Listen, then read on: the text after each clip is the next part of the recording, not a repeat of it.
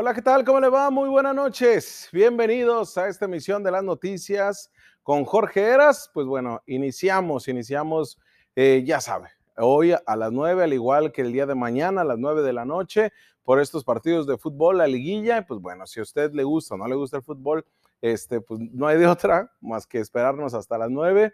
Y pues bueno, de esta manera le vamos a dar continuidad a todo el trabajo periodístico. No por eso este, se nos van a escapar los temas ni por eso se nos va a perder el análisis. Pero sí lo invito a que se quede de aquí hasta las 10.30 que terminamos este noticiero y que bueno, ya sabe, sigue Fernando del Monte para que le dé continuidad ahora sí en un formato eh, que es meramente de eh, noticias, noticioso, este, el tradicional. Pero en este formato en el cual usted y yo nos hemos metido, aventurado a ejercer un periodismo de soluciones, pues iniciamos con la editorial como todos los días, este primer bloque. Lo, ayer les comentaba que quería hacer la editorial sobre estas acciones afirmativas en favor de los jóvenes.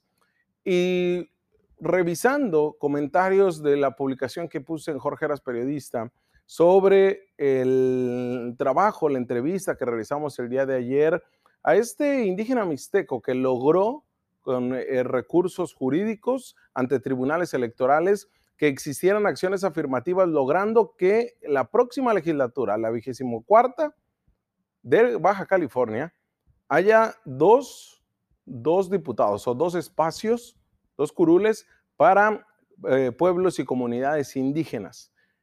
Pero la gente se enojó, mucha gente se molestó, dijo que, ¿qué seguía? Que seguían la comunidad eh, lésbico, gay, transexual y bisexual, que qué seguían las personas con discapacidad, que qué seguían los jóvenes.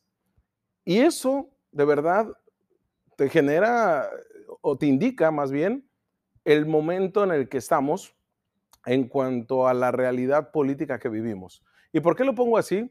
Porque por eso se aprovechan los partidos políticos, porque las minorías en este caso, las minorías, como son los grupos indígenas, con una población este, reconocida de, más de 390 mil eh, personas en Baja California, tanto las que hablan lengua como las que viven en comunidades indígenas, como las que se autodenominan como indígenas, pues bueno, esos 390 mil que son, una, son comunidades eh, pequeñas, son minorías, al igual que la comunidad LGTBIQ, son minorías al igual que las personas con discapacidad, pues también tienen el derecho de votar y ser votados. ¿eh? Y también tienen una agenda propia. Esa agenda propia que no llega a los espacios de poder. Sí, los utilizan en campañas. Sí, es como esta bandera simulada de decir, es que era, yo sí lo reconozco y es el trabajo que hemos estado haciendo en el Congreso, en los cabildos, en el gobierno del Estado, el gobierno federal, pero al final no es cierto. Todo termina en una simulación. Todo termina en solamente dar estas palmaditas en la espalda con ciertas cosas que se les da. Sí, en este Congreso se ha avanzado para lograr los matrimonios igualitarios, pero se han quedado cortos. Sí, en este Congreso también se ha avanzado con el tema de eh, las personas con discapacidad, pero se han quedado cortos. Al final la agenda se queda corta porque no es transversal. Y eso de verdad a mí me genera mucho porque mientras estamos en la imaginaria de que si este, en Morena es el candidato hombre o mujer, que si el PAN en alianzas y nada, se nos olvida la verdadera agenda política. Y en este caso, el día de hoy voy a hablar de los jóvenes, porque el proceso de reconocimiento de las personas jóvenes como sujetos de derecho ha sido un proceso muy largo.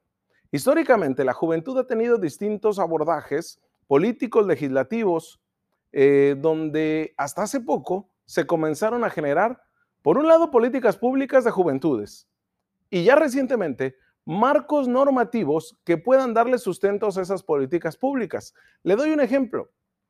Y para que vea, porque yo sé que los partidos políticos van a decir, eras nosotros postulamos al 30% en candidatos jóvenes, eras nosotros, nuestra agenda política siempre es en favor de la juventud.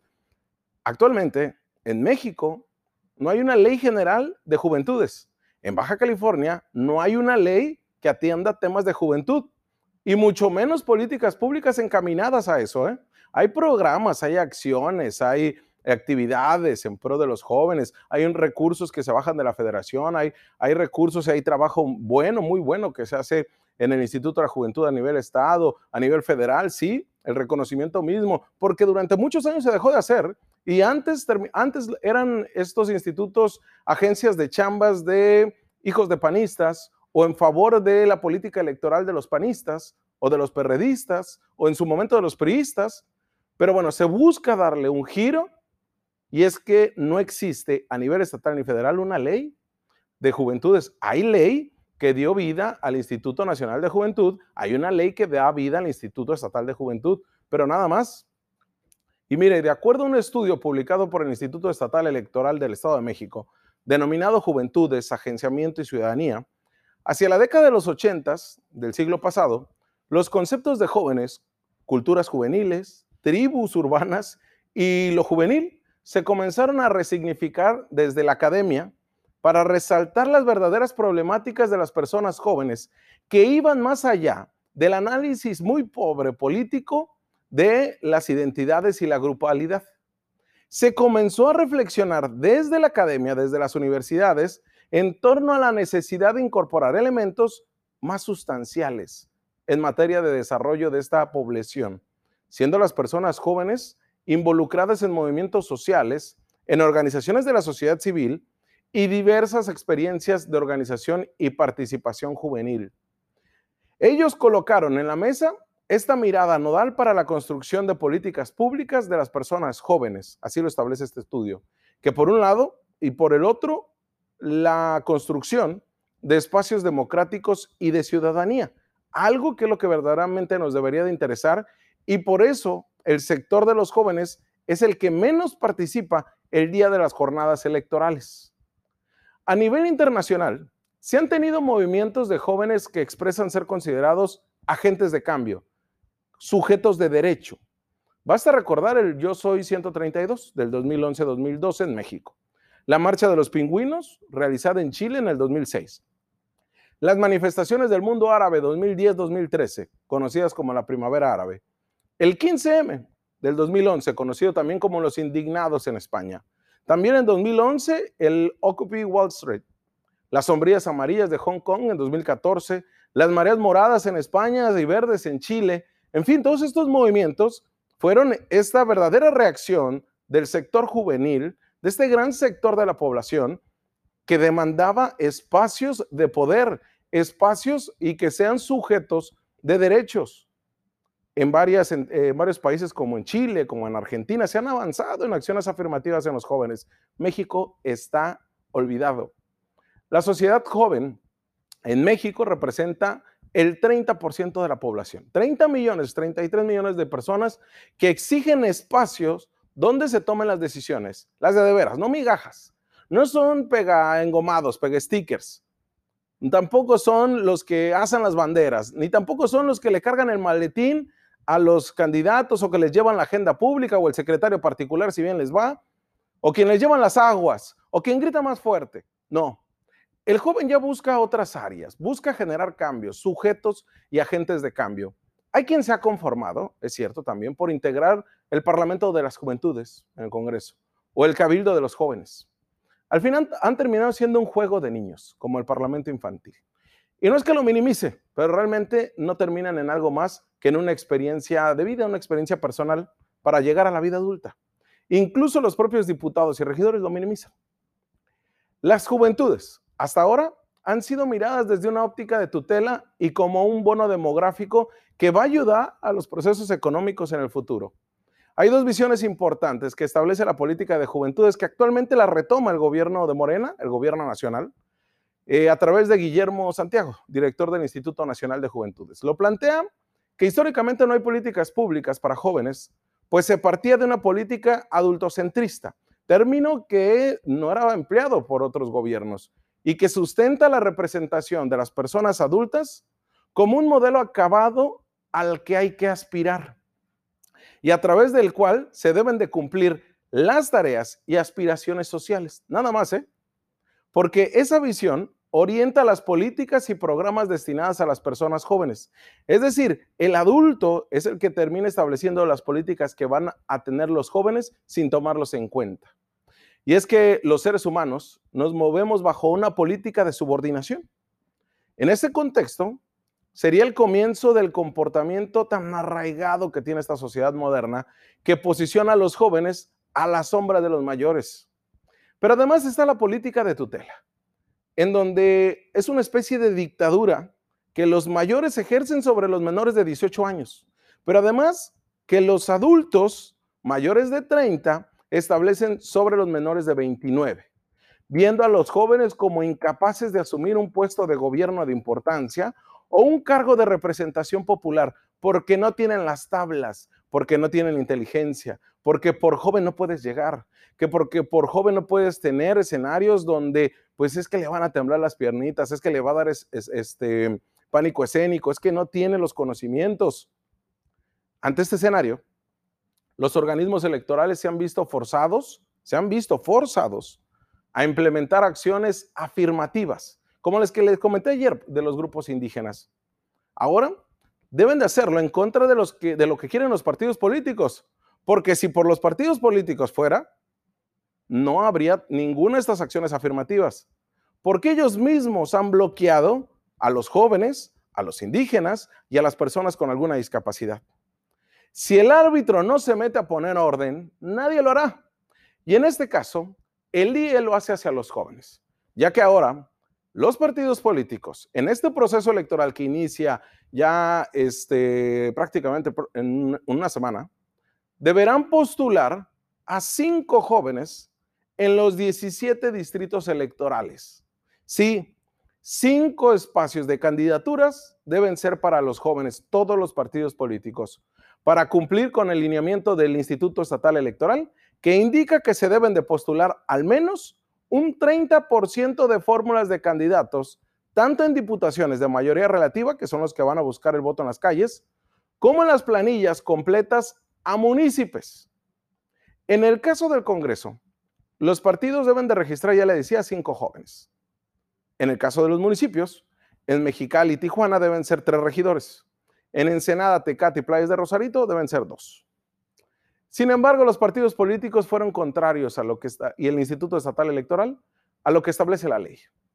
La ley que dio vida al Instituto Nacional de la Juventud y al Instituto Estatal de la Juventud en México, en donde se establece que las personas de los 12 a los 29 años son consideradas jóvenes para las políticas, programas, servicios que otorga el Estado. Sin distinción de género, origen étnico, discapacidad, salud, religión, opinión, cualquier cosa, hasta Estado civil. ¿eh? Todas las políticas deben ser encaminadas para ese grupo etario que es de los 12 a los 29. Es decir, el joven es hasta los 29 años de edad. Pero el Instituto Estatal Electoral, por presión de los partidos políticos, subió ese espectro para quedar en 34 años. Sí, para los consejeros electorales del IE, de acuerdo al dictamen que ya fue aprobado desde este lunes, los jóvenes son de los 18 años a los 34, porque indican el IE que de acuerdo a la vida que se vive actualmente en esta etapa del joven, pues se ha alargado. Es decir, que las transiciones que marcan el fin de la juventud se han retrasado. Además que la esperanza de vida del mexicano es de 75 años. Se hacen ahí un rollo muy este, extraño, por lo cual determinan que los jóvenes serán hasta 34 años. Contrario a un dictamen que ya lo tenían en la mano en las comisiones del Instituto Estatal Electoral, en el cual establecía que las candidaturas para jóvenes deberían de ser hasta los 29 años. Pero para no meterse en Honduras y no meterse en broncas con los partidos, pues se dieron y serán los jóvenes hasta los 34 años con esto, pues bueno, todavía hay algo, pero por algo se empieza. Y me parece perfecto que en este caso hayan tomado estas acciones afirmativas. En Tijuana viven 596 mil personas de 15 a 34 años. En Mexicali 338 mil. En Ensenada 171 mil, casi 172 mil. En Tecate 36 mil y en Rosarito 33 mil jóvenes de 15 a 29 años de acuerdo a esta población estimada 2020 que se estableció en la CONAPO. Esto nos marca la importancia de los jóvenes en la política eh, de Baja California. y en la necesidad de que incursionen en la política nuestra para que participen también en las elecciones. Porque el agenciamiento de las poblaciones juveniles necesariamente pasa por responsabilidad del Estado y sus entes autónomos reguladores, así como de las políticas públicas a cargo de las distintas dependencias. Debe de haber una rendición de cuentas y un funcionamiento del gobierno abierto para que sean mecanismos que refuercen una ciudadanía en general. Sin embargo, se debe de empoderar a las juventudes en el derecho a un gobierno de calidad y con mecanismos de castigo por incumplimiento de acciones concretas tendientes a mejorar la calidad de vida. ¿Y por qué le digo esto? Porque como se lo establecí cuando son temas de acciones afirmativas por cuestión de género, a favor de las mujeres, no necesariamente porque lleguen mujeres a espacios de representación popular o a espacios de gobierno, va a haber políticas de perspectiva de género en favor de las mujeres, ni tampoco porque lleguen jóvenes a espacios de poder, va a haber políticas en favor de las juventudes.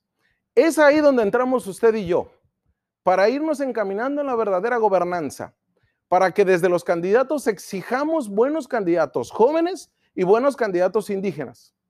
No minimizando que no tengan conocimiento ni minimizando que no tienen poder y no, porque eso lo hemos hecho históricamente, sino exigiendo que sean los mejores.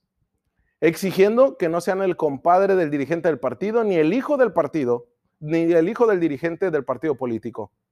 Que sean verdaderos jóvenes y que sean verdaderos representantes de comunidades indígenas las que lleguen a esos espacios de poder que tanto los necesita la sociedad. Pero bueno, vamos a una pausa comercial y volvemos ¿eh? con más análisis como este.